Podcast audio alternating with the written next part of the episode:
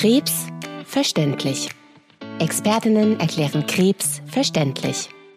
Willkommen zu einer neuen Folge Kurzverständlich. Mein Name ist Bettina Alber. Ich bin Fachärztin für Innere Medizin mit Schwerpunkt Hämatologie und Onkologie. In Kurzverständlich beantworten wir wöchentlich in aller Kürze Themen, die für Sie als Krebspatient sinnvoll zu wissen sind. Heute, Esra, würde ich gerne mit dir über das Thema Immuntherapien sprechen. Hallo Bettina. Hey Esra. Klingt ja schon mal wahnsinnig spannend, weil ich habe überhaupt keine Ahnung, um was es da geht. Das habe ich mir schon fast gedacht, aber es ist ein wichtiges Thema. Es ist ein relativ äh, modernes Thema, das immer mehr kommt. Und die meisten Patienten haben davon schon mal so ein bisschen was gehört und stellen sich aber was ganz Falsches darunter vor.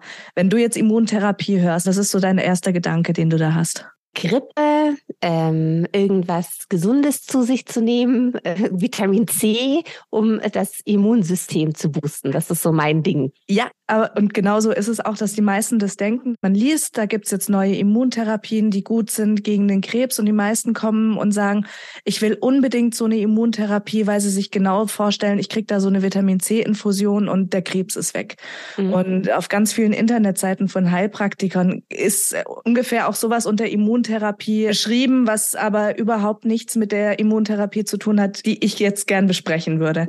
Okay. Ähm, also es gibt ein ganz breites Feld an Immuntherapien. Ich würde aber gerne über die äh, Checkpoint-Inhibitoren sprechen. Mhm. Und da geht's, also Immun stimmt schon, es geht ums Immunsystem und es ist relativ einfach zu erklären und Nele hat es in irgendeiner Folge auch schon mal angesprochen gehabt, glaube ich, nämlich äh, unser Immunsystem ist eigentlich dazu in der Lage, körperfremde Zellen zu erkennen und mhm. anzugreifen und zu vernichten und praktisch an der Entstehung zu, äh, zu hindern.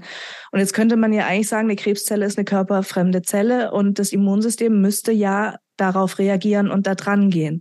Mhm. Und im Grunde macht das Immunsystem von uns das auch jeden Tag erfolgreich, aber manchmal funktioniert es eben nicht so gut. Und ähm, das liegt unter anderem, das ist nicht bei jeder Krebsart, aber bei vielen, und da läuft jetzt die ganze Forschung wirklich auf Hochtouren und passiert sehr viel, ist es so, dass die Tumorzellen, die Checkpoints, die dafür da sind, ganz grob gesagt, dem Körper zu zeigen, hallo hier, ich bin, bin eine fremde Zelle, äh, so zu modulieren, dass der Körper denkt, ich bin eine körpereigene Zelle.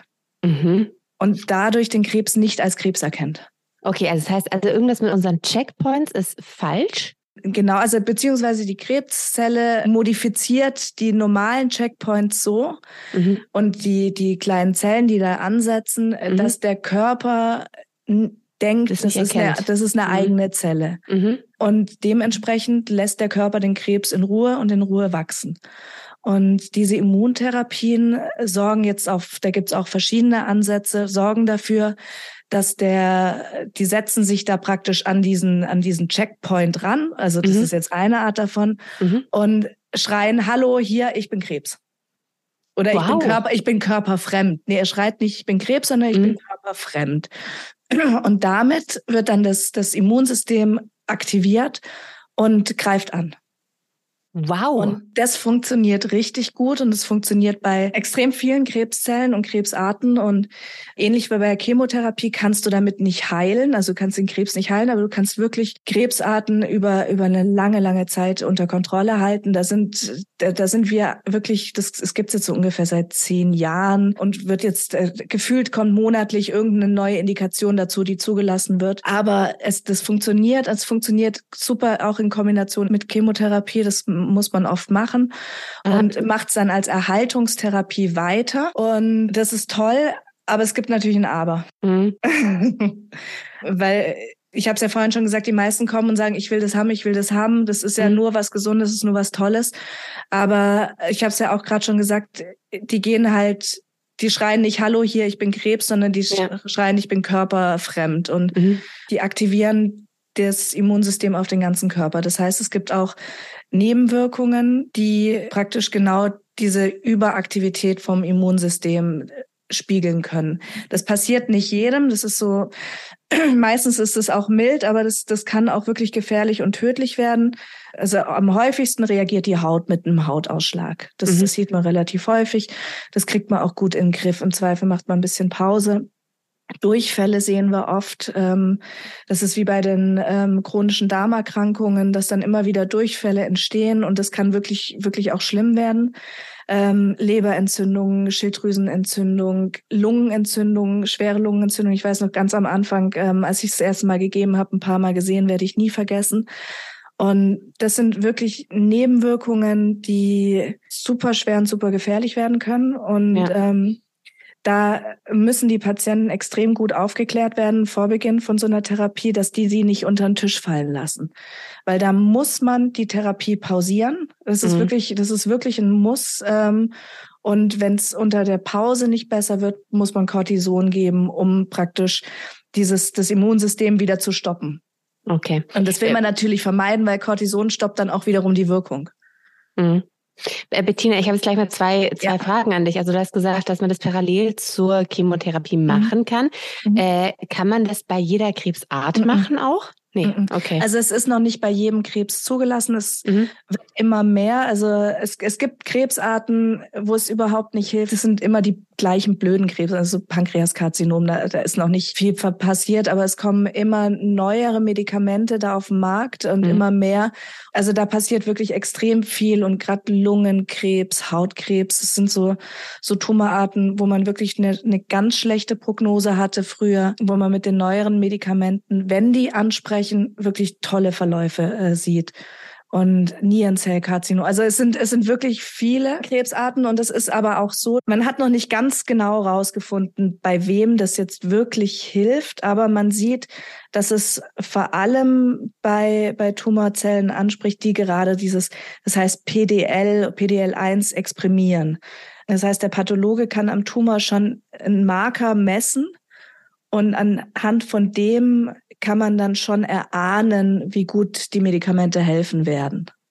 Okay, und wie, wie findet man diesen Marker, den man da messt? Ich hatte ja mal in der ersten Folge gesagt, dass wir, um festzustellen, welcher Krebs es ist, müssen wir immer eine Probe nehmen. Und diese Probe wird zum Pathologen geschickt, der das auf verschiedene Merkmale untersucht. Heutzutage ist da viel Molekularpathologie, weil wir natürlich immer besser und immer moderner werden in der Medizin. Und unter anderem kann der Pathologe messen, wie viel Prozent von diesem Checkpoint und Checkpoint-Rezeptor auf diesem Tumor ist. Und damit kann man dann auch abschätzen, wie hoch die Chance ist, dass diese Therapie dann auch wirkt. Mhm, okay. Also das, da gibt's dann Prozente, die festgelegt sind. Wenn er sagt, da ist gar nichts davon drauf, dann, dann lässt man es lieber sein oder dann, dann darf man es auch gar nicht geben. Da gibt's verschiedene Grenzen, über drei Prozent, über zehn Prozent. Das ist aber letztlich jetzt, ist, das legt ja der Arzt dann fest und erklärt es. Also es, es wirkt nicht bei jedem, es wirkt bei vielen inzwischen und es, es zeigt wirklich tolle, wenn's wenn's wirkt, oft tolle Verläufe. Was heißt es tolle Verläufe? Kann man dadurch dann sich eine ähm, Operation sparen? Ist man danach geheilt? Also was, was bedeutet das, wenn, wenn jetzt der Pathologe gefunden hat, dass man diese Form von Immuntherapie machen kann? Das ist eine schwierige Frage. Also geheilt es man, in manchen, bei manchen Krebsarten gibt man das jetzt als eine adjuvante Therapie. Ich weiß gar nicht, ob wir das schon erklärt haben. Das nee. ist letztlich eine, eine Therapie, die man nach einer erfolgreichen Krebsoperation macht. Wenn man aber weiß, es gibt ein erhöhtes Risiko, dass der Krebs wiederkommt, dann macht man eine mhm. Therapie nach der Operation, um dieses Risiko zu reduzieren. Mhm. Und da gibt es inzwischen bei einzelnen Krebsarten auch Momente, wo du wirklich diese Immuntherapie nur gibst, also keine Chemotherapie, sondern nur Immuntherapie mhm. hinten raus. Und da ist natürlich das Endziel eine Heilung. Bei den meisten Krebsarten gibt man es aber ähm, letztlich, wenn es metastasiert ist, das heißt nicht heilbar ist. Aber da gibt es teilweise Erkrankungen, wo man früher gesagt hat, okay, wir haben eine, eine, Prognose von einem halben Jahr bis zu einem Jahr und stehen mit dem Rücken an der Wand, weil man weiß, man hat nur drei Chemotherapien und sonst nichts. Und da gibt's jetzt äh, einzelne Patienten, wo man wirklich, wo sich so ein, so ein Plateau bildet, wo wir so bei zwei, drei, vier, fünf Jahren sind und die immer noch gut damit leben. Und da ist jetzt die, die größere Frage, wann darf man mit der Therapie aufhören und ist es dann vielleicht tatsächlich sowas wie eine kleine Heilung? Mhm. Ganz, also ganz, ganz vorsichtig ausgedrückt. Aber bei den meisten kann man einfach das Überleben deutlich verlängern, wenn es ähm, anspricht. Ähm, es spricht nicht bei jedem an, leider. Wir haben ja von diesen Nebenwirkungen mhm. gesprochen, die, die diese Therapie auch hat, aber mhm. das sind bei weitem nicht solche Nebenwirkungen, wie jetzt zum Beispiel die klassische Chemotherapie machen kann. Also da fallen einem jetzt nicht die Haare aus davon, oder? Nee, nicht unbedingt, aber es gibt Patienten, die merken wirklich von diesen Immuntherapien gar nichts. Die spazieren mhm. da durch, die holen, das läuft eine halbe Stunde und die, die vertragen das ganz fantastisch. Und es gibt aber Patienten, die diese schweren Immunnebenwirkungen haben, wo man tatsächlich abbrechen muss. Ähm, es gibt leider auch Patienten, die verstorben sind an solchen Immunnebenwirkungen. Mhm. Aber die meisten Patienten vertragen das wirklich gut. Ähm, das ist der Benefit oder der Vorteil auch, dass du zum Beispiel sehr alten Patienten, wo du jetzt sagst, ohne Chemotherapie würde ich da jetzt ungerne geben oder Kranken, gibt es auch teils die Möglichkeit, wirklich nur die Immuntherapien zu geben und ähm, damit einfach noch eine schöne Therapiemöglichkeit zu haben. Ja. Bei den meisten jungen Patienten ist es aber tatsächlich so, dass man die Kombination mit einer Chemotherapie macht ähm, weil es da um, um Überlebenszeit und Le Leben geht. Und mhm. da ist es dann so, dass die Kombination mit Chemo ist schon anstrengend, weil es viele Substanzen sind, weil man lange sitzt, äh, weil man natürlich die Nebenwirkungen von der Chemo hat und auch vielleicht von der Immuntherapie. Aber oft wird dann irgendwann mit der Zeit die Chemotherapie weggelassen und die Immuntherapie alleine weitergemacht. Also es ist, es ist wirklich ich, ich mag das wirklich extrem gerne und ich bin da wahnsinnig stolz auf den Fortschritt in der Medizin, was da mhm. passiert ist in den letzten zehn Jahren. Vielleicht ist es jetzt eine total falsch platzierte Frage. In, in, wenn es so ist, dann bitte einfach drüber springen. Ich habe mal äh, durch eine Suchmaschine eine Krebsimpfungsspritze, mhm. die in Kuba angeboten wird. Äh, die, wird nicht dann, nur, die wird nicht nur in Kuba angeboten. Aber das ist dann das, von was wir sprechen, richtig? Das nennt man das, das ist auch das, was im Volksmund dann vielleicht manchmal als Impfung Nee, äh, nee? nee, also die, okay. die Krebsimpfungen, das sind dann wirklich, das kannst du dir vorstellen wie eine, wie eine Impfung. Das kommt auch. Das kommt auch, ist aber ein anderes Thema, können wir auch nochmal gesondert besprechen. Okay, ähm, okay. Es ist nochmal anders, ist weit, lange nicht so weit wie die, wie diese Checkpoint-Therapien, wie diese Immuntherapien, mhm. über die wir heute sprechen. Mhm. Ist aber was, wo, wo viel geforscht wird, wo viele dran sind. Das wird aber auch letztlich jetzt zumindest am Anfang nicht sein, wo du einmal impfst und dann bist du geheilt, sondern das sind auch Sachen, die du zusätzlich zur Chemotherapie, zusätzlich zur Immuntherapie machst. Die ganze Forschung geht jetzt, geht ja Richtung, wir wollen irgendwann heilen, aber wir freuen uns jetzt erstmal über eine Lebensverlängerung. Dann mhm. geht es darum, Nebenwirkungen zu reduzieren und zu schauen, kann ich denn da stattdessen jetzt eine Chemotherapie weglassen, kann ich dann das Medikament weglassen. Also das Ziel ist natürlich ein möglichst langes Leben mit einer möglichst guten Lebensqualität, mit so wenig Medikament wie möglich äh, zu erreichen. Und daran wird hart geforscht. Ja, also es hört man wirklich raus aus der ganzen Sache.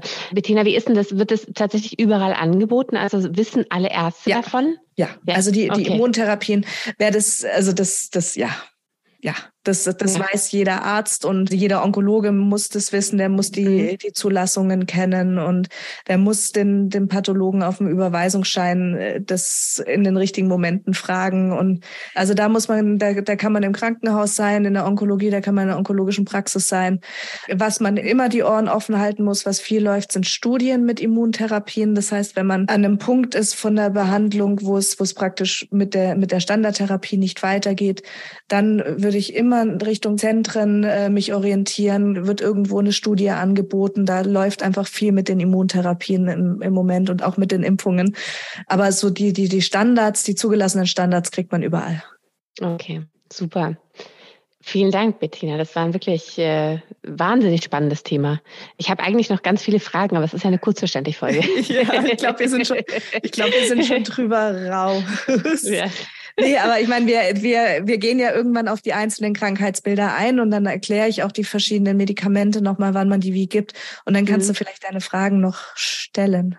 Mhm, absolut. Ich würde also vor allem, was du auch vorhin gesagt hast, mit dieser äh, Molekularbiopsie. Das klingt echt super spannend und äh, ich glaube, das ist, hängt auch zusammen, so wie ich das jetzt verstanden habe. Aber ich glaube, da würde ich echt gerne noch mal ein bisschen näher drauf eingehen. Das ist ein weites, kompliziertes Feld. Das müssen wir ganz verständlich rüberbringen. Aber okay. ich glaube, das kriegen wir hin. okay. Ich spannend. Ich hätte gesagt, das war's für heute bei Kurzverständlich zum Thema Immuntherapie. Wir hören uns wieder zu einer monatlichen Folge Krebsverständlich mit dir, Esra, Nele und mir. Dankeschön, Bettina. Ich freue mich aufs nächste Mal. Ich mich auch. Tschüss. Bye, bye.